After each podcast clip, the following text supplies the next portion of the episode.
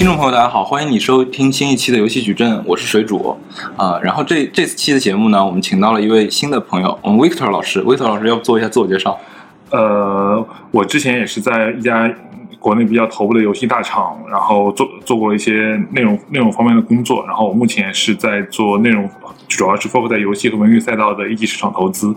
啊，Victor 老师也是这个前游戏大厂的这个研发人员，然后现在开始做一些这个跟游戏和文娱相关的啊、就相当于 VC 的投资工作嘛，嗯，对吧？然后今天我们聊的话题其实也是跟啊、游戏以及说这个一级市场非常相密切相关的一个话题啊、就是之前一阵被炒得非常热的一个一个词或者概念吧，叫做 Metaverse。嗯，然后要不请 Victor 老师简单介绍一下，就是你你身边遇到的 Metaverse 的概念的东西，或者说你现在对它认知是什么样一个东西？呃，OK，那先来说一下 Metaverse 这个概念本身，因为它是一个面向未来的话题，所以这个阶段一定是没有确定的路径的。就是就算比如说现在最了解那个 Metaverse 这个概念的人，比如说 Epic 的 CEO，或者是说像腾讯的 Steve 马，就他们也只是说自己是对未来做一些推测。呃，那首先我觉得第一个点是，那个 Metaverse 它既然作为一个虚拟虚拟的宇宙，一定是从互联网公司里面诞生的。而所有的互联网公司里面，我们的共识是，游戏公司是最接近于这个 Metaverse 这个概念的。因为因为互联网公司，我们可以简单的把它分成两类嘛，就一种是像腾讯和字节这样，他们主要是面向 C 端。就做一些 C 端的 APP，然后它满足的用户需求可能是纯粹的精神上的娱乐，也可能是社交。但总之，它的这个用户都是一些比较追求新奇的年轻用户，然后它自己内部也是有一套比较成熟的这种针对 C 端用户的生产的这种工具，包括它内部的一些就是组织结构，我觉得都是比较适合就 Metaus 这个形态的。那除了这种公司，我们能看到就是像。阿里或者美团这样的公司，他们虽然也叫做互联网公司，但本质上我觉得他们还是用一些就是互联网的技术来对一些线下传统的就存在的一些餐饮啊或者商品这种服务做一些撮合。那这种我觉得它起码不会在 Metaus 里面承担一个就是奠基者的角色，它可能是比如说到了第二个阶段。那个，比如说，当一个 Metaverse 已经已经有了足够的用户以后，会需要像阿里或者美团这样的公司来进入，来承担一些交易啊或者货币流通的这种职能。嗯，然后第二个点，我其实觉得是很重要的，就是说，既然我们说到了那个 Metaverse 主要从游戏公司里面产生，那为什么以前几十年没有 Metaverse 这个概念呢？是因为我们能看到像一些王者荣耀或者像堡垒之夜这种现象级别的游戏，都是在最近几年才诞生的。就游戏这个概念，虽然说它诞生的很早，但我们追溯到手游时代以前，可能最最头部的游戏，举个例子，比如说像《梦幻西游》或者是说《魔兽世界》，它的这个用户体量可能最多也就是随便拍一下几百万的 DAU 差不多了。所以还是一个呃用户体量的倍增导致的一个区别。呃，对，就是因为本质上所有的 C 端产品它都有这样一个网络效应的存在嘛，就是说你你一个节点的存在会让其他所有的节点更加稳固。那像王者这种产品，它之前官宣说它有超过一个亿的 DAU，这个其实还是一个就是挺恐怖的数字。就本质上，我觉得像王者或者像堡垒之夜这样的游戏，已经跟以前比如说英雄联盟或者说像这个。呃，魔兽魔兽争霸这样的游戏就已经是量变产生质变，它已经是一个截然不同的新物种了。嗯，呃，然后，然那个下一个点就是说，那我我觉得从去年到今年的这个新冠的那个疫情，就 COVID nineteen，它肯肯定还是很大程度上加速了这个 Metaverse 这个概念的形成。这里面最重要的一个点。就是我觉得是疫情让大家觉得就现实和虚拟的这个融合进一步的提升了，很多以前大家在传统中觉得只能在线下做的东西，可能现在突然发现，咦，这个东西在线上也可以去完成。就最典型的，我们抛开游戏来说，比如说像教育，嗯，就比如说很多像网课，比如说那个公司的线上会议，就大家觉得我现在足不出户，其实我是可以通过一个纯线上的方式完成，就是我绝大部分的这种需求的，啊、就包括我们能看到很多在游戏里面的案例，就比如说《堡垒之夜》里面去开这个演唱会。Scott 的演唱会，然后包括像之前我看到动森里面有人在上面开学术会议，然后甚至像美国的总统竞选，也有人在动森里面去拉票，就是这个，我觉得很大程度上让所有的民众都觉就是 get 到了这个事实，就是说线上和线下未来是一定是更加高速融合的，并且这个过程是被疫情去高度加速的。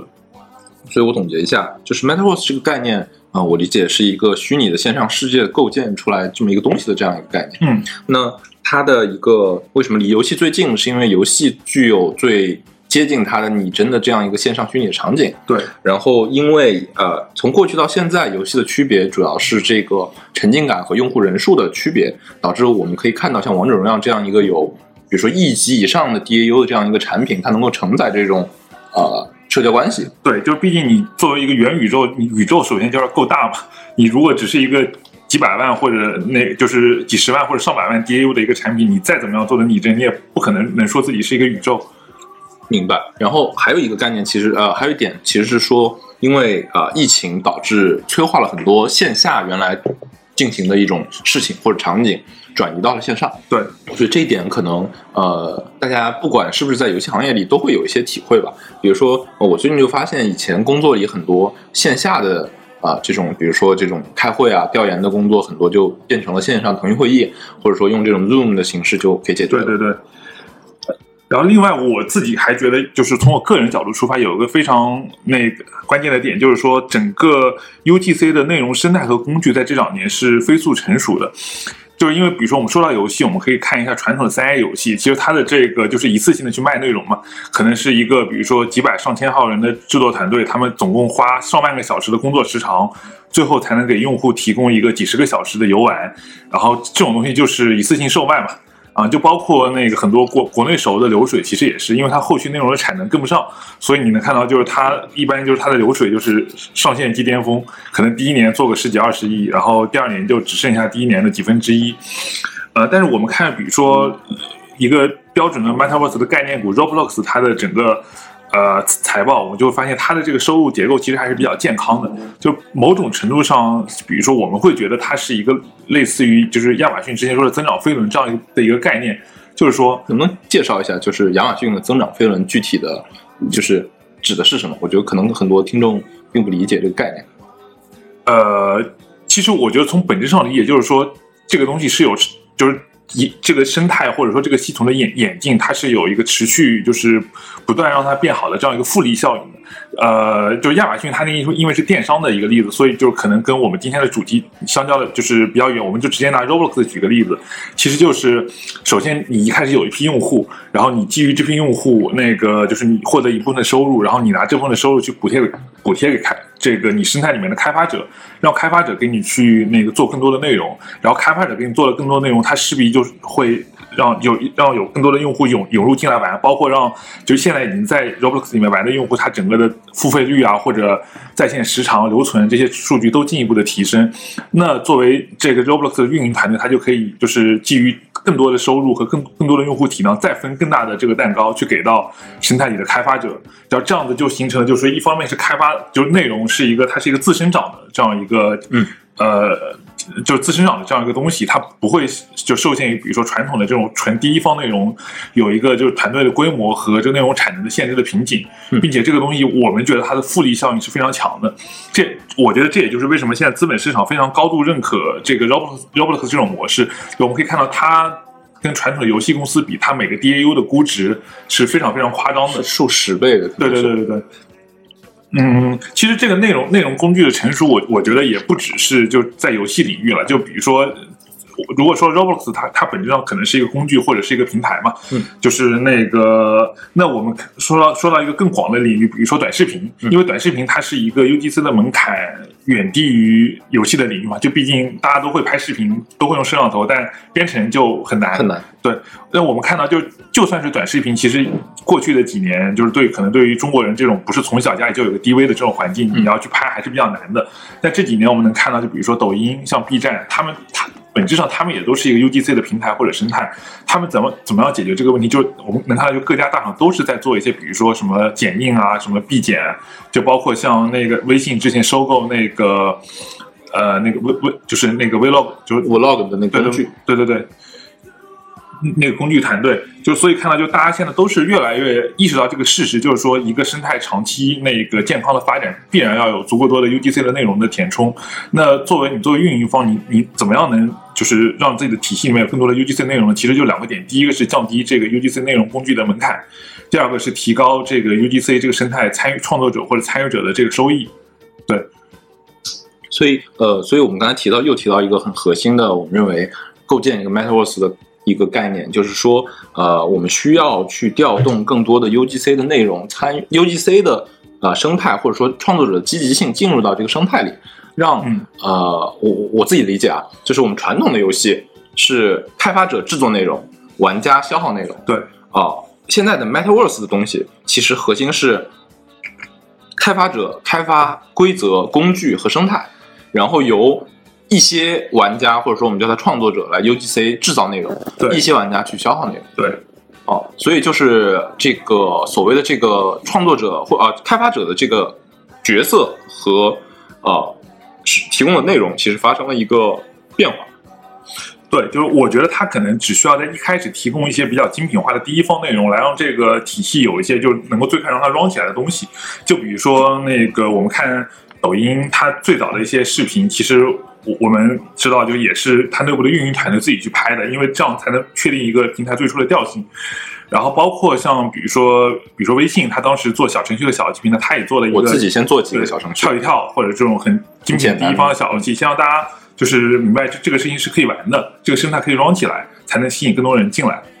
明白啊、我我听下来就是呃两个感觉啊，一个感觉是说，现在我们提的这个概念，呃，有时候很像二零零七年、零八年我们提到手机的操作系统的概念。对当时的 Apple Store，包括说这个安 Android Store 都是类似的一件事情，也是说我一开始提供最基础的一些工具或者软件，然后剩下的东西交给第三方开发者来做。对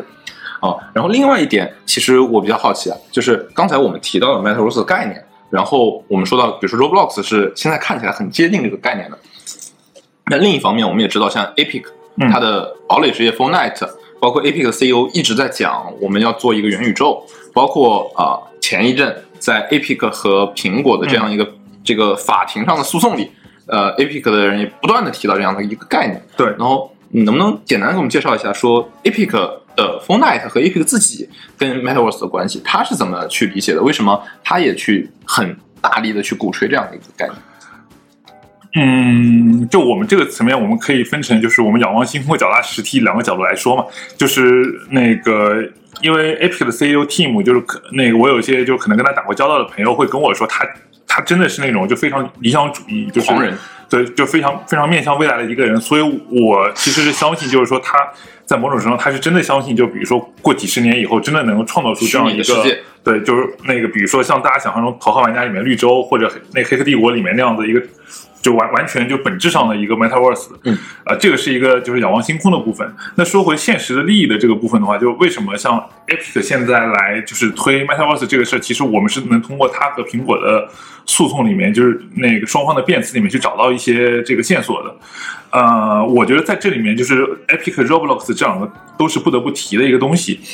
呃，就首先那个，就像就像你说的，就是苹果自己它作为一个应用商店，就是那个它它有个最核心的规则，就是说它是不允许就是店中店这样的形态存在的，就是在苹果的这个规则里面有一个专门的条款，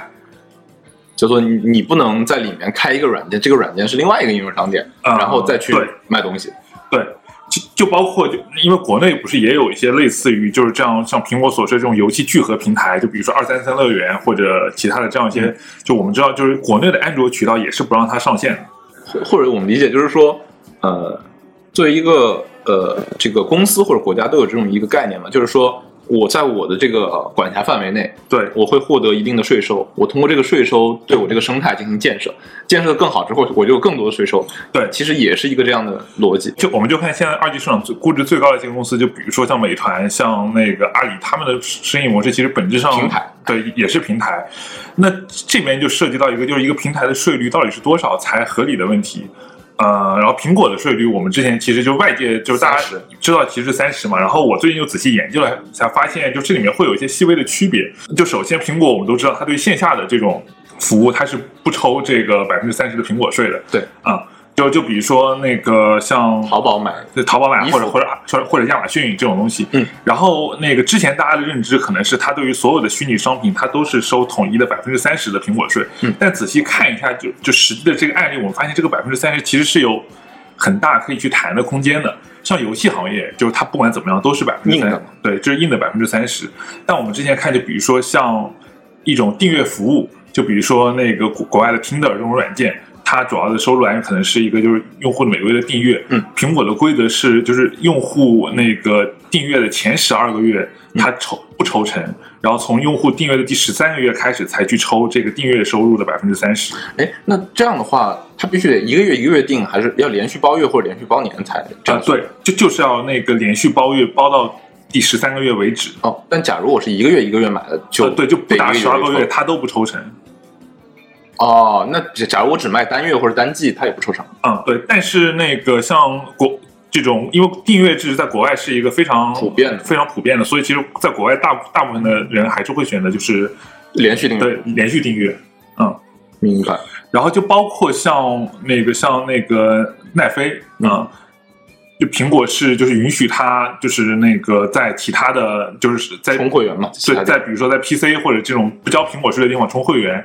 然后也包括那个，就算在苹果里面充的会员，我之前了解到的是它的税率大概在百分之五到百分之十之间。就其实还是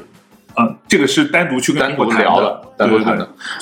所以说，我们呢就是能看到这个东西并不是一个就绝对不可以松动的东西，而现在其实这个东西最大的松动的点就是在于 Roblox 是一个就特别特殊的型的，呃特别特殊的存在。就像那个 Epic 和苹果的诉讼，我们也可以看到，就是大家的其实焦点就是集中在 Roblox 为什么能够成为一个例外。嗯，因为因为我们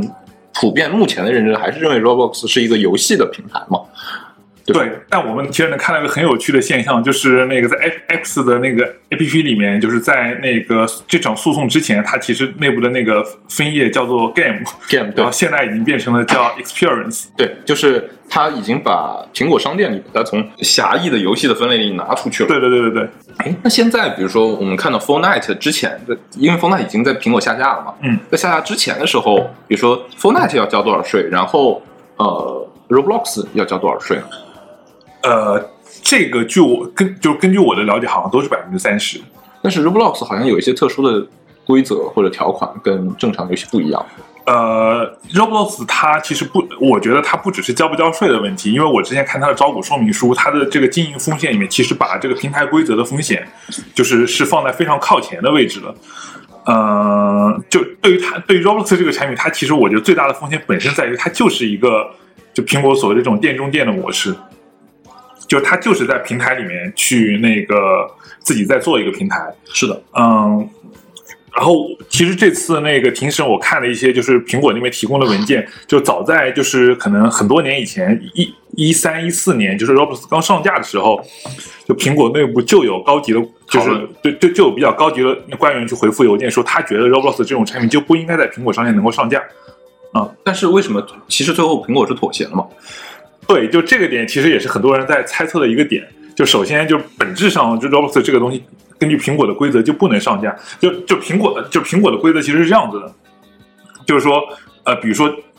对于其他云游戏平台，就是它对于这种只要聚聚合游戏的，就是那个苹果的要求是你你这个你你这个渠道里面提供的所有的那个服务，就比如单个的游戏都必须独就是单独立的在 Apple Store 上架，对呃，这个其实也是某种意义上，就是说我让你上，但其实也直接杀死了，比如说 Google 的 Stadia 对。或者啊、微软 Xbox 的云服务是的这样的东西，就是它其实就是不让你上的，对。因为因为我不可能做到欧美对，，我不可能把我那边提供的一些主机游戏全部都搬到那个你手机上面来嘛。除非我做一个壳儿的 APP，是的。就很奇怪，是。嗯，但是 Roblox 还是一个例外，对，呃然后第二个例外在于，就是说它可以很明目张胆的就作为一个游戏，然后在那个。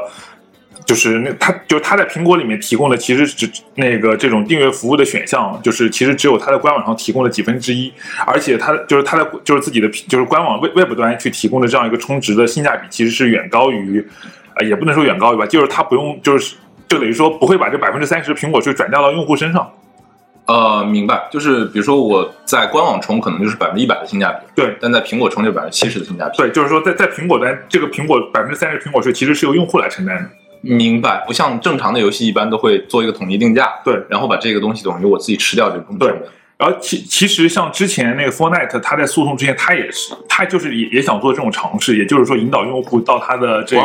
官网上去充值，并且给出一个更优惠的性价比。但是他的他一做这个，苹果就把它下，对苹果就把它下了。所以如果我是 Epic，我肯定也非常不理解，就为什么 你不搞 Roblox，为什么 Roblox 是一个例外？然后就我最近查的一些资料来看，就是这里面的核心就是说，就它一切其实都是这个有法可依的嘛。那 Roblox 的核心其实是它的它的这个规律，它在苹果里面归成了一个叫 Reader Application，就是 Reader 就是跟 Kindle 一样嘛。对，就是它它把苹果把它归类成了一个叫阅读器应用。它它它它它它它怎么就阅读了？我觉得它一点也不阅读。嗯，对，就是因为那个苹果它对这个阅读器应用它有一个，就是它有一个内容类型的这个限定嘛，就它自己官方的举例是书籍、音频、音乐和视频。嗯啊，这里面肯定是不包括游戏的。嗯，所以我现我现在理解就是说，Roblox 它在拼命的把它就是去游戏化，拼命把自己的就说我不是游戏，对，说我不是游戏，我我创造的是一种体验，我是一个虚拟世界，我是一个 Metaverse。嗯，就其实也是为了就是让它就是能能继续去就是呃成为苹果里面的一个特例。就如果它是一个游戏的话，那肯定所有的游戏厂商都不服了。都群起而攻之嘛。对，嗯，然后这个地方我我们就提到一个很有意思的事儿，就是 Metaverse 这个概念，从最落地、最现实的角度，它变成了一个关于呃所谓的税收的优惠或者税收的这个铸币权的一个讨论，就变成了说我在当前的生态下，我在比如说苹果或者这些应用商店里，我应该被怎么归类，对大家应该怎么看待我的一个问题。是的，就我觉得这个就是这个点，其实它跟我们之前聊到的，就是说疫情促进的线上线下这个虚拟和现实的融合，其实是就是非常相关联的。因为我们我们知道，这个苹果它是不对这个现实世界中的商品收费的嘛。嗯。然后我之前也去找，比如说一些我在电商平台，在美团和阿里工作的朋友，去打听了一下，就这些实体的平台他们是怎么样跟商家去征税的。嗯。呃，阿里就。它淘宝是不征税，因为它淘宝本身是一个 C 端的，就是 C 端卖家的平台嘛。然后天猫作为一个品品牌卖家的平台，它的税率根据品类不同，差不多是百分之二到百分之五之间。嗯，这是一个，就我理解是一个通常的所用，就是电商里有词叫 take rate 嘛，就是阿里会收多少税的一个。对，呃，take rate 和这个和这个就是交易佣金比例还还稍微有点区别。take rate 基本上是指就整个 GMV 里面就是我会 take 掉多少？对对对对对，这里面其实包含了商家的广告投放明白这这部分的，就是它是一个商业化，就商业化率的。整个商业化率。对我说的这个百分之二到百分之五的，就是硬的这个佣纯佣金对纯佣金但这个纯佣金其实对阿里来说，就是它还是就跟那个广告比，还是小头广告的还是还是个小头，因为本质上阿里它是一个那个电商广告平台纯粹的搜索引擎嘛，它是一个广告平台。然后美团它的这个这个佣金的比例差不多是在百分之十五到百分之二十二之间，并且据我所知，它收的这个佣金其实主要就这里面大概有百分之七十到八十是要支付给骑手的，就是要拿去 cover 骑手的一个成本。所以这个佣金其实不只是说我收走的钱，也包括比如说我承担的配送费用。当然，就包括我们去看苹果和 Epic 它这个诉讼，就苹果怎么样去跟法庭去陈述，他收这百分之三十承担了的，服务器成本、维护成本等等。他承担了就什么，他他就他们不是说他们承承担了什么几十几万个 API 接口的这种成本，然后自己雇佣了什么成千上万的审核人员，就是他们在用户的安全隐私，然后整个系统的底层做了这么多努力，就所以所以这样才能证明，就是说他们收这个我我是有有有道理正当性的嘛。对，但我们能看到，就比如说那个，就之前那个，大家可能是觉得就是游戏行业的这个就利润率还是比较高的，可能在这个 C 端大众的认知里面是一个暴利性的行业。嗯，但线下就比如说做餐饮，可能大家觉得就是一个暴利的是一个保利的行业。所以我们能看到，就美团它去收这样一个百分之十五到二十的成本，就已经被这个 就是已经被这个口诛笔伐成什么样了。而且我觉得也跟就是这件事影响的人相关。对，就因为你美团其实影响的是可能有我不知道具体数字啊，可能有一千万的这个外卖骑手的生存状况。是的，但是游戏它抽走的佣是纯粹是玩家支付的钱，而不是说是就是某个人的生计。对，就我我我理解这里面本质上就是说，它整个产业链条比较短，其实它里面涉及到就是游戏开发者和玩家和玩家还有苹果商店这三方。对啊，所所以这个议题其实之前是没有就是引发一个就是特别大规模的关注的，呃，但基于现在整个线上线下融合的这种趋势，像之前那个我朋友就给我提过一点，就比如说我们知道现在那个 NFT 这个概念很火，它本质上就是一个那个纯靠共识支撑的，就没有就不需要通过那个现实交易的这样一个商品，就所谓虚拟艺术品嘛。对，那或者我们再说快点，就比如说电子货币，就比比如说比特币，它也不是一个这个现实的商品。就那那那个，如果我们在 App Store 上面上线一个比特币的交易所，那为什么就是里面东西不用收费？对，为什么里面不用收税？那个就事实上确实没有收税嘛。对，就是说，那这个就是我们怎么界定这个现实，就现实就是这个商品和虚拟商品的这个区别的问题，就包括比如说像耐克，它以后如果自己上在官方的 APP 里面，里面既卖球鞋，也卖它的就是虚拟球鞋，对，比如说 NFT 就是这种，比如说它的球星卡或者之类这种东西，那苹果是不是我只对它的这个卖的真实的球鞋不收税，然后但但我对他卖的这个虚拟的这个。这些比如说球鞋，或者说这个收税，就这里面的概概念界定，我觉得本质上就是比较模糊的。这个里面其实之前还有一个裂隙，就是说我在淘宝，我不知道现在怎么说，我在淘宝上可以买到一些游戏的点卡，对，然后这个点卡我可以充我玩这个手机游戏，然后它等于我绕过了苹果的所谓的百分之三十直接收的税。是的，对。然后说到这里，我觉得其实就是一个很有意思的一个话题吧，就是。嗯，我们提到 Metaverse 的概念，好像是一个很新的一个概念，是一个面向未来的东西。但它里面有一些内容，其实是自古以来一直在不断的重复复或者在讨论的问题。就比如说，呃，我们刚才提到，在最早的时候，可能是古代的时候，我们会比如说收盐啊、铁啊这些专营的税，嗯，就国家会抽这些税，然后去维持我这样一个统治。那到近代变成了这个商业的资本，那我们就发现开始有这种所谓的这个。互联网的平台的税，以及说这种互联网硬件厂商收的税，嗯，就比如说我苹果依托于苹果手机，你用我的手机的生态，我去收这个税。那阿里、美团这些厂商依靠我有海量用户形成了这样一个平台去收这个税。那某种意义上，Metaverse 概念又像是我们建一个纯虚拟的世界，在这个世界里，我们的商业模式也是构建一个世界，构建一个一个平台，嗯，然后去进行这样一个征税的行为。所以，呃。从这个角度上来讲，我们是不是可以认为，假如 Metaverse 的概念真正走入了现实，那对于比如说苹果这些厂商来说，是一个很有威胁的事情？嗯，就这个阶段，就我的理解呢，就是说，那个像我们之前说的，比如说苹果，或者说像一些大的平台征税，就本质上是一个纯就商业层面上的。就博弈最后的结果，是就如果是一个纯商业维度的话，那就是就谁拳头大谁就有道理嘛，就是就是看大家那个谁谁更加敢鱼死网破一点，就比如说或者看谁谁提供的一些能力更加底层一点嘛，就比如说那个之前我们经常提到的，就比如说抖音为什么它做游戏分发很难，是因为它的这个是运行在软件上了，它没有硬件这种底层，所以说它的这个游游戏的包经常被就比如说一些某些这个硬件厂商，就是它。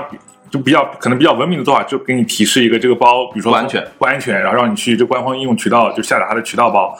嗯，就所以我觉得就纯商业上的博弈，就是看谁的就谁更加底层，谁更加谁拳头更大嘛。那如果从这个角度，就苹果毫无疑问是从商业角度来讲，就是拳头最大的公司。就它作为它可能是就比如说人类诞生到现在就是整个历史上就是这个市值最高的一家公司。嗯，并且它创造的是一个相对我们觉得比较封闭的生态。嗯，所以说像比如说那个。Epic 或者怎么样，就是它作为软件做的再大，只要它不能，就是说脱离这个硬件，对，只要它不能自己造一个就苹果，就是类似苹果的这种硬件系统，这这种生态系统出来，或者说它不能自己成为一个类似于微信，或者说像 Facebook 这样，就是说全民级别的，就可能稍微能跟就苹果去谈谈判一下的这种公司，就它在苹果面前，就是从纯商业的角度，对，就只只能是一个弟弟。但是我觉得就是说它。通过引入 Metaverse 这个点，他就把这个讨论就是扩大化，对，扩大到了一个就社会价值和就是未面向未来就持续创新的这样一个角度，就他会就可能会带着就更多的这个民众一起思考，就比如说未来那如果人们真的生活在一个就是线上化，就就虚拟就纯纯粹的那种，比如说像。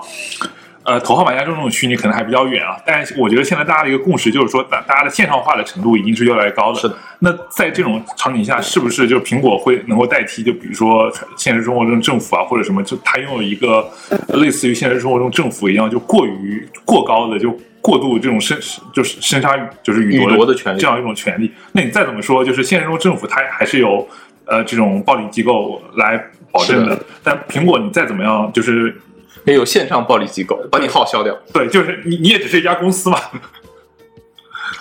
所以我觉得，就它更多是在就是是一些就是这个生态里面内容的开发者，他就是尝试从商业纯商业博弈和商业规则之外，就是来打一些概念牌，或者说来就是用一些更加面向未来的东西来就是反抗，就比如说现就苹果这种现在这种现有的体制的这样一种博弈吧。明白，但是我我理解这个博弈中的双方啊，就比如说，呃，我可能拿 Epic 不太好，就举例，比如拿微信举例，嗯，这个博弈并不是说苹果完全占据优势的，而是说微信我可以在 iOS 上运行、安卓上运行、Mac 上运行和 Windows 上运行。呃，就是我虽然在你的苹果上我不是最底层的一个东西，你可以屏蔽我，但因为我有这样的网络效应，如果你屏蔽了我，那可能对你这个苹果生态本身也是不利的。会有很多的消费者不愿意用你，对，所以说形成了一种制衡。但是 Epic 的 Fortnite 还不具备那么强的一个能力。呃，其实从就从我这边的那个一些了解看，就首先就是我觉得微信它只是能跟苹果就有一些谈判的资本，但是它本很多东西还是要听微信，要听苹果，就还是要受到苹果制制衡的。就比如说那个，因为微信是就是走小程序，就是他他想做这种所谓的店中店，就是最早的一个嘛，就是他开始做了以后。就其他的一些头部 A P P 或者像 Facebook 才开始去跟进，但是我们知道，就直到现在，就是那个，就除了就比如说本身就是一些电商平台，就这种苹苹果自己也不去抽税的这种类类型的小程序，就比如说你你在微信上面去做游戏，呃，就是你用小程序的形态去做游戏，就你也是不能在 iOS 上也是不能做内购的，我只能看广告。嗯，对，就是在但同一个游戏，就就它有版号，它在安卓上就可以做内购，明白？就这个点就说明就是。本质上，我的理解就是那个微信在跟苹果的博弈里面，它还是某种程度上处就处于下风的，就它还是要是要去跟苹果谈判，要顾及苹果的一些想法。嗯嗯，然后 Epic 和 Roblox 的区别在于，就是 Epic 就是之前那个我们从庭审材料里面可以看到它各平台的这样一个收入占比嘛，就是其实这个可能之前大家也会讨论过，就是会有点超出于大家的这样一个已有的认知，就是它最大的这个收入来源其实是 PS 平台，对，然后它的三大主机平台。就都比我记得好像是都比 PC 高，对，然后这四个又就都远高于这个移动端的平台，就所以说我觉得就是说那个反正 Epic 自己他那个也没多少钱在手机上，对，也没多少钱在手机上，他自己也要去做，他自己不是在 PC 上也做了就是这样一个 Epic 应用商店嘛，对，嗯，就是所以我觉得就是他。就是他去跟苹果去打这种诉讼，一定是一个经过就是深思熟虑以后的，就是说我也亏不了多少。对，就我他觉得就他的这个投入和有可能的这个产出的预期是能平衡的这样一个选择。但 Roblox 就完全不一样，Roblox 它的这个可能就是绝大多数的占比非常高，对它可能百分之八九十的这个占比都是在那个移动端的。就并且据我所知，它的在移动端里面，它 iOS 的这个占比也会更高。嗯啊。所以说，就是那个，他是不管怎么样，就是都肯定要向苹果妥协的啊，就等于我对苹果的依赖更深嘛。是的，是的，呃，然后呃，我们刚才讨论了很多，就是关于这个 MetaVerse 背后的所谓的这个税收权，或者说己方的利益之间的这个博弈嘛。嗯，那假如我们回到呃，就是游戏的层面来考虑这个问题的话，你觉得，嗯，就是除了我们刚才提到 Roblox 跟 Fortnite，还有现在的哪些游戏会比较接近 MetaVerse 的概念？以及说未来，你觉得如果真的是一个所谓 Metaverse，哪种游戏或者说哪些东西最后会演变，能演变到那个地步呢？嗯，就这个里面，因为现在就可能大家对 Metaverse 的想象都非常不一样。其实我们可以去把 Metaverse 跟其他几个就是经常跟大家一起出现的名词去挂钩起来，我们一个个的来看，就是你觉得什么是它的这个必须项，什么是一个可选项？对，就是其实现在大家那个最。最最就本质的 Metaverse 可能就是像头号玩家里面那种，就是它的几个概念，真正的虚拟世界。首首先是一个就全沉浸式，就可能它那个都是通过一些脑机接口或者至少是 VR，对，至少是一个非常高精度的 VR 来实现的，并并且它的这个画风其实是跟这现实世界是基本上完全一致的。嗯，对。呃，然后我们还能看想到什么，就比如说 UGC。呃，就它一它，比如说像《头号玩家》里面这样一个巨大的世界，不可能它是一个全部由一个第一方的这个这样一个公司来制作内容的。嗯嗯呃，然后比如说还还有人会把一些什么区块链或者就是这种 FT 去中心化，对去中心化这样的概念，那个就是可能我觉得都是一些更加接近于政治或者对经济学上的概念去。这个东西听起来不一定一定需要。是的，嗯，那在你看来，你觉得就比如说 Metaverse，就对一个 Metaverse 来说，什么样的概念是一个必选项？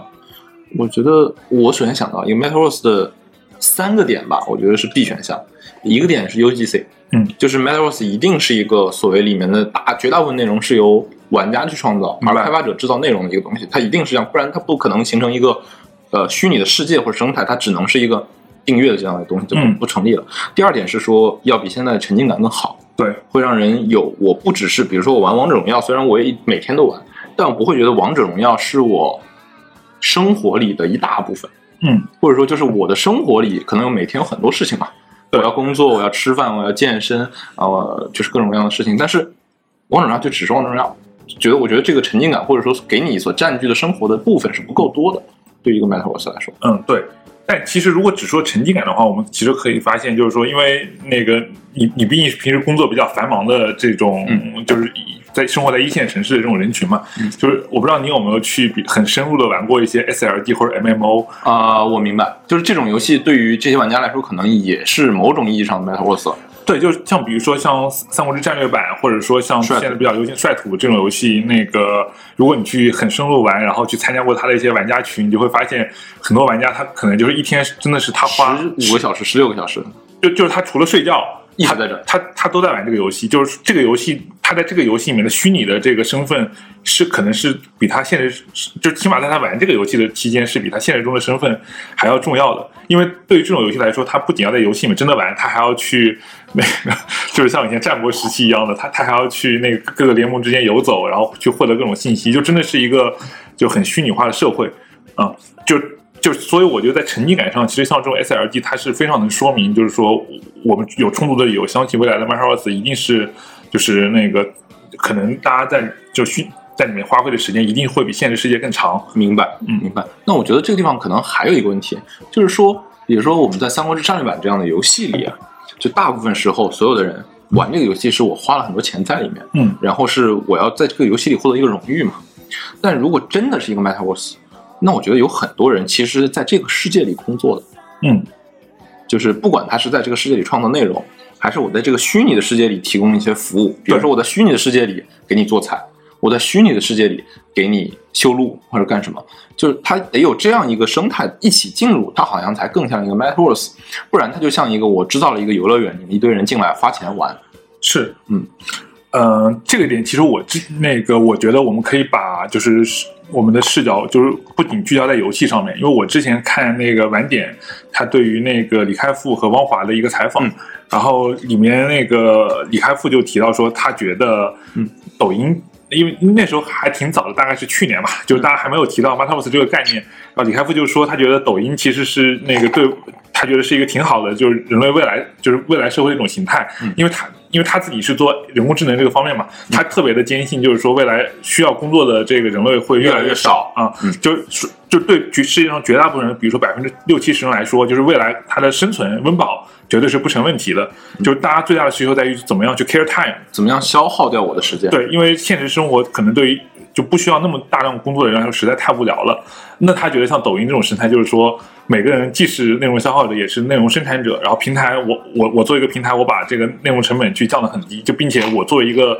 生态里面的内容生产者，我是非常有利可图的。啊，嗯所以我觉得这个是可以完全套用在就是游戏的这个 Metaverse 上的，因为我觉得 Metaverse 它肯定不只是一个，就它肯定是一个就是全景式的，就既包括了游戏，也包括了比如说视频、音乐，也包括了交易等等，就我把的一个巨大的生态。Metaverse 最后变成了一个新的一个就是世界的入口，而不只是一个游戏嘛。是的，嗯然后说到这儿，我其实就想到，呃，所谓的这个就是 Metaverse 概念对应的往后可能就又进入到以前啊、一些比如说科幻小说一些讨论的领域。我觉得最这个最对应的一个东西应该是《美丽新世界》，嗯，就是大家会提到有一个对吧？大绝大部分人只要 kill time 去去去去去陷入这种娱乐的一个世界是的，啊、我觉得好像就跟我们现在这样去讨论的一个 Metaverse 的概念会有一些相似了。对，我觉得如果把时时间线拉长了，比如说一百年以后的这个社会形态是怎么样的，那我觉得就是说我们现在能看到的确定的趋势就是就是那个越来越多的活真的不需要那个人去干了嘛，所以我觉得这个趋势是确实存在的。但这里面我就比如说政治上的一些因素，就是经济上的一些因素，我觉得肯定还会是一个变量。是的，是的。然后 这这个地方，我觉得就又陷入了一个就是很多那种所谓的叫伦理上或者叫是的哲学上是的一个一个思辨嘛，就是如果真的是那样一个 metaverse，对大家来说到底是不是一件好事，就也很难讲。是的，那如果说就是比较现实一点的话题的话，就是说近期这种我们以游戏为核心主题讨论一个 Metaverse，我自己一个就是一直有一个认知，就是说那个它，就像你说，它肯定是要有一个高度 UGC 的，然后并且它是要有一个高度沉浸感，就是说人类就是就是说参与它的人人一定会觉得就是说。它跟现实世界的重要程度起码是就是相当的，嗯。啊，它不会只把它当成一个这个第二所谓的这个第二人生来看待，嗯嗯，我还有一个另外一点就是说，我自己个人其实是不愿意生活在一个就是高度就是整个画风高度拟真化的是的这样一个 metaverse 里面。这个我觉得也是 metaverse 这个概念，大家现在理解的一个可能有一个争议，或者说我自己觉得有些人有个误区的点，是的，就是如果我们的一个虚拟世界里跟真实世界一样，呃，我每天要干十几个小时的活，然后每天要搬砖，是的，然后然后吃喝拉撒很多无聊的事情，那我为什么还要一个虚拟的世界？就是所以在我看来，就比如说。嗯，我们拿游戏的画风来举个例子好了，就比如说像那个 GTA，或者说那个典型的那种典型的三 A 大作，它的整个画风可能是偏向于拟真的。对但我们能看到，就是有一些就是比如说最近对命运就偏科幻风，然后像米哈游的这些产品是整个是很二次元，嗯，然后包括像 B 站最近发的那个《砍弓奇冠剑》，嗯，它整个是非常就其实是偏一点像素风的这种风格对，就是说每个风格它自己的这个受众人群其实是相对比较就是分裂，并且比较持续的，就是说一直会有一群人对这种风格的这种世界会有一个偏好，嗯啊，那我就是像我们之前能看到 Steam 马在最近出来接受一些那个媒体采访的时候，他也会说，就他他觉得未来可能会有呃头部的，比如说十个 Metaverse，就是他指十个 metaverse，我我理解就是十个所谓头部的不同题材的游戏，在每个大家喜欢的素材或者题材的品类上占据头部。对，但我觉得这个确实比较 make sense。就比如说未来真的有那个很多不同画风的 Metaverse 可以供人选择的话，比如说我我可能就会去选择一个生活在一个二次元风格的这个 Metaverse 里面，因为现实世界已经很无聊了，就是我肯定不想在那个虚拟世界里面还面对着跟现实世界完全一样的画风或者怎么这样。那我们也可以推论，就比如说有些人可能就是喜欢生活在一个。比如说，那个他是一个剑三玩家，或者怎么样，他就想生活在对古风武侠的世界里面。然后他，然后他是一个，就比如说，呃，科幻迷，他可能就像像你说的，生活在一个命运这样世界观的世界里面。嗯，并并且我觉得这些世界其实本质上还是比较难以互通的，因为这个点在于，就是我觉得人的沉浸感主要是由美术风格的统一、环境嗯、就就整个环境的统一去组成的。就是说，你比如说二次元和古风这两种可能都是成立的，然后你突然把剑三里面的一个人物放到原神里面，你肯定会觉得这个特别的出戏，特别的不能让你沉浸。嗯，我理解。然后，如果我我我可能最后还是想把这个事再往游戏这边收束，就是如果这样去理解 Metaverse 的概念，其实我们就会发现，嗯，在以前的游戏，大家会有很多的游戏品类的分类嘛，比如说会说有的游戏是 MMO，有游戏是 FPS，有的游戏是 SLG。但是在一个 Metaverse 这一步到这一步的一个世界，或者说这样的一个产品里，其实它已经没有所谓呃品类的划分了，或者说这些游戏都是 MMO。我的核心是我扮演这里面的一个角色，在这个世界里生存嘛。嗯，当然，然后在这个里面，其实我又从啊所谓一个一个品类变成了我是一个世界，这个世界里有几乎所有你以前理解的游戏的品类的内容存在。嗯比如说我可以在这个游戏里打枪，可以在这个游戏里开车，可以在这个游戏里啊，就是像 SLG 一样打仗。我也可以说，比如说玩体育游戏等等。嗯，它我觉得就像最早的游戏是非常非常抽象的。嗯，比如说砰乒乓球，这就是很以几个像素点模拟乒乒乓球对打。再往后，我们从二 D 到三 D 越来越具象，好像变得越来越像真实的，比如说 FPS 打枪变成射击。再到最后，我们其实就就又变成了把真实世界里的各个东西一个一个变成一个体系化映射到虚拟世界里，就品类的划分就消失了。我可以这么理解未来的这些产品的形态，或者这个 Metaverse 的形态。对，我觉得就是其实像咱们刚才讨论的这种形态，在 Roblox 里面已经已经出现了已经出现了啊。但我觉得这里面有个本质上的问题，就是说，那个因为你你既然高度就是依赖 UGC 嘛。嗯那我们其实可以看看现在这种 UGC 的工具是怎么做的，就就不管是比如说那个 Roblox 它提供的这样一种类似游戏引擎的开发工具，还是像呃抖音它做的这个剪映这种面向短视频创作者的工具，其实我们我们都都可以把它的核心归纳成一个就是模块化和模板化。嗯，模块化就是它把一些功能就是那个就高度集成了。嗯，啊模板化就是说它官方去给你提供了一些就是那个已经被验证过的，就是有比较好效果的东西。嗯，但这两个东西其实我觉得是会，就是它会破坏一种，就是我觉得它会破破坏到原创作，但是它可以就更加好的就是让你快速的去创造一个就是说已经被验证过的东西。嗯就这个怎么理解呢？就比如说你在 Roblox 里面，比如说你想去那个做一个赛车游戏，嗯，就是你会发现就是说你是没法去就是。呃，就就他给你提供的选项就是说，你创在里面去创造一个车，嗯，然后你可以用它就是去实现，就比如说左右，就是移动、前后移动，然后包括那个漂移，然后上下跳跃这种功能，嗯啊，但是你想做做出一些突破性的东西，嗯这个在它一个已经很模块化和模板化的这样一个引擎里面，它是不提供的，嗯啊，所所以我的理解就是说，那个我包括我对于这种呃所谓的 UGC 生态下的 Marshallverse，我的一个引诱就是说。呃，它其实本质上可能是对，就是以前就是我们已经发明过，或者就是说已经劣化嘛。对，呃，反正是它起码是一个重复啊、它其实是不支持就是对于这种规则层面的原创性的。这个事情我觉得就又是一个平衡的问题。就比如说，你看 Roblox，是我理解为什么它是个像素，呃，不叫像素，就是一个相对而言方块的东西，是因为我越方块，我编辑器就会越简单，或者说我的成本就会越低，因为我提供的素材的精度等等，我只要多一倍的面，我可能这个难度就越高嘛。嗯，那某种意义上，我做的这么简陋，是维持了一个平衡，在当前的内容生态、创作者生态的情况下，这样的内容刚好能符合创作者和消费者的需求。对，就是就是从另一个方面说，他也把他的消费者限定在了就相对年轻一点的，或者是相对低龄一点的用户上面。就你刚才提到的说，这个东西只是个重复，但如果它的功能过于强大，那可能它的复杂度或者说开发者能够去理解和创作的这个能力就会下降，对，就可能会导致我做不出来。是的，是的，对，所以所以我觉得这也是，就是所谓我们造一个这个虚拟的编辑器或者 Metaverse 这个东西，它有好处，但并不代表它能解决所有问题。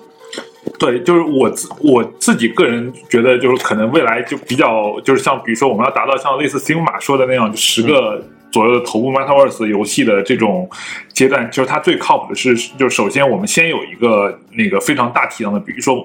呃那个先要有 DAU 嘛，先要有人。先要有一个类似于王者荣耀 Fortnite 或者类似于王者王者荣耀这样的游戏，嗯。然后它它的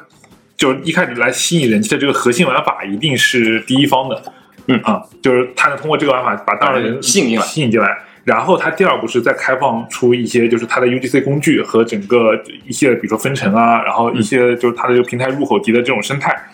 啊，然后这样就比如说那个，我我我相信就是因为所有的游戏规则就是你去重复已有的规则，这个实际上还是比较简单的。然后你又不用自己去做美术资源，那就是如果就算是我们自己作为一个开发者，我们也很就是比如说王者它提供一个编辑器，提供一个它所有里面的这个角色的美术资源，我们也可以在里面做出一个吃鸡玩法，明白？也可以在里面做出一个偏向 MMO 的这种玩法。这然后这些我觉得，比如说我们类比一下，都是在那个魔魔兽世界啊，不是魔兽争霸的这个五二三地图编辑器里面已出现过的事情。嗯是是的，所以总结一下，我觉得呃，Metaverse 离我们就就这个概念，我觉得有现在大家讨论还是有点太模糊了。是的，但其实如果一步一步走的话，我觉得可能也没有那么远。就是至少我能看到有一些东西是很接近或者很接近我们想象的未来的，比如说 Roblox，比如说堡垒之夜，比如说甚至沃三的编辑器，嗯，甚至说比如说像现在我们玩的一些 MMO 或者 SLG 的一些重度玩家的体验。是的，那我其实就看谁能真正的把这个东西串在一起，做出一个能让大家认是一个符合这个条件的一个产品出来了。对，就我个人觉得，就这里面真正就最核心的就是那个我们不谈就是特别玄学的东西，就真正最核心的还是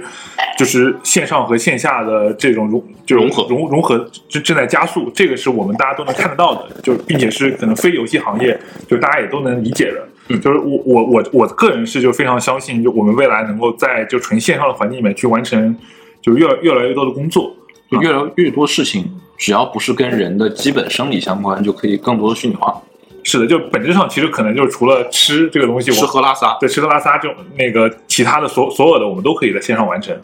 啊，最后最后我再 插一段，就我以前有一个同事就跟我讲过，他相信二十年后北上广深的房价一定会跌一半以上。核心的论点就是说，当以后有这么一个虚拟的线上的办公环境和线上的世界存在的时候，就是我们在哪里其实已经不重要了。是的，那就不存在这种高度聚集的这种大城市的这个情况。也许我们我就可以在一个比如说什么呃太平洋的一个小岛上每天办公，也是一个很好的事情。嗯，是的，就是因为我我像我有个很好的朋友，他是这个地产行业的分析师，然后他自己对于 Metaverse 这个概念就非常的抵触。他觉得就是夺人财路。嗯，就可能他就本身他也对这对这个没有没有这么信吧，就因为他你像他每天就可能是看就比如说各种那个商场商商业地产和和那个住宅住宅地产，呃那个他自己就那个他能看到，比如说很很多用户对于那个尤其是年纪大一点的，就是他对于就是现实世界就肯定还是就是非常信任的嘛，对，非常信任并且非常执着。就对于可能对于这些年纪相相对大一点的这种人群来说，他对于虚拟世界的接受度确实很低。就所以，所以这也是我觉得，就为什么 Metaverse 一定要从游戏入手的原因，就是因为因为游戏里都是低龄的人，对，就一定是就是比如说你你出生的时候，你就是虚拟时代。对这个这个时代已经高度虚拟化了，你可能从两两三岁就开始用刷抖音或者用微信，就是这样的人，他对现就是他可能会天然的觉得就是虚拟世界就是一个和真实的很真就和虚和现实世界差不多这种重要重要程度，甚至比现实世界更加重要的。嗯，就这，我觉得这是个代际的问题吧。是的，就包括我们能看到那个，其实那个我之前有一些在区块链朋友创业的朋友，呃，会跟我说，现在炒币的群体，就包括那个玩 FT 的群体，就包或者说我们对应你之前说的这个线下的这种是地产，就是现在线上不是有那种类似 Decentraland 的这种，其实又是还是 NFT 的一种东西嘛对对对，就是他们的核心参与者还是以年轻的人群，就是，Z 时代。对 对对，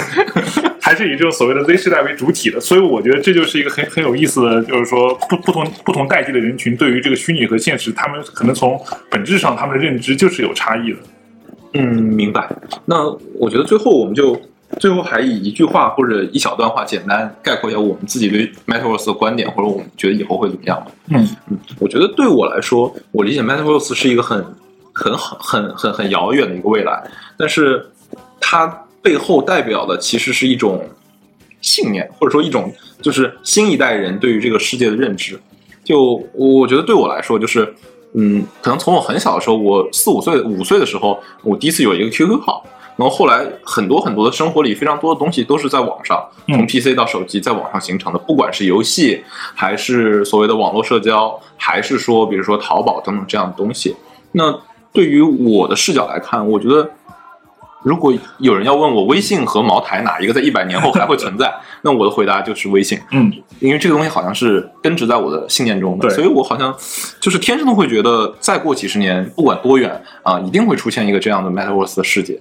对，这是我我自己对它的一个认知。是的，是的，就是你刚刚说的是微信嘛，就是其实微信还是就是还是一个很庞大的东西。就我身边是真的有很年轻的朋友觉得就是。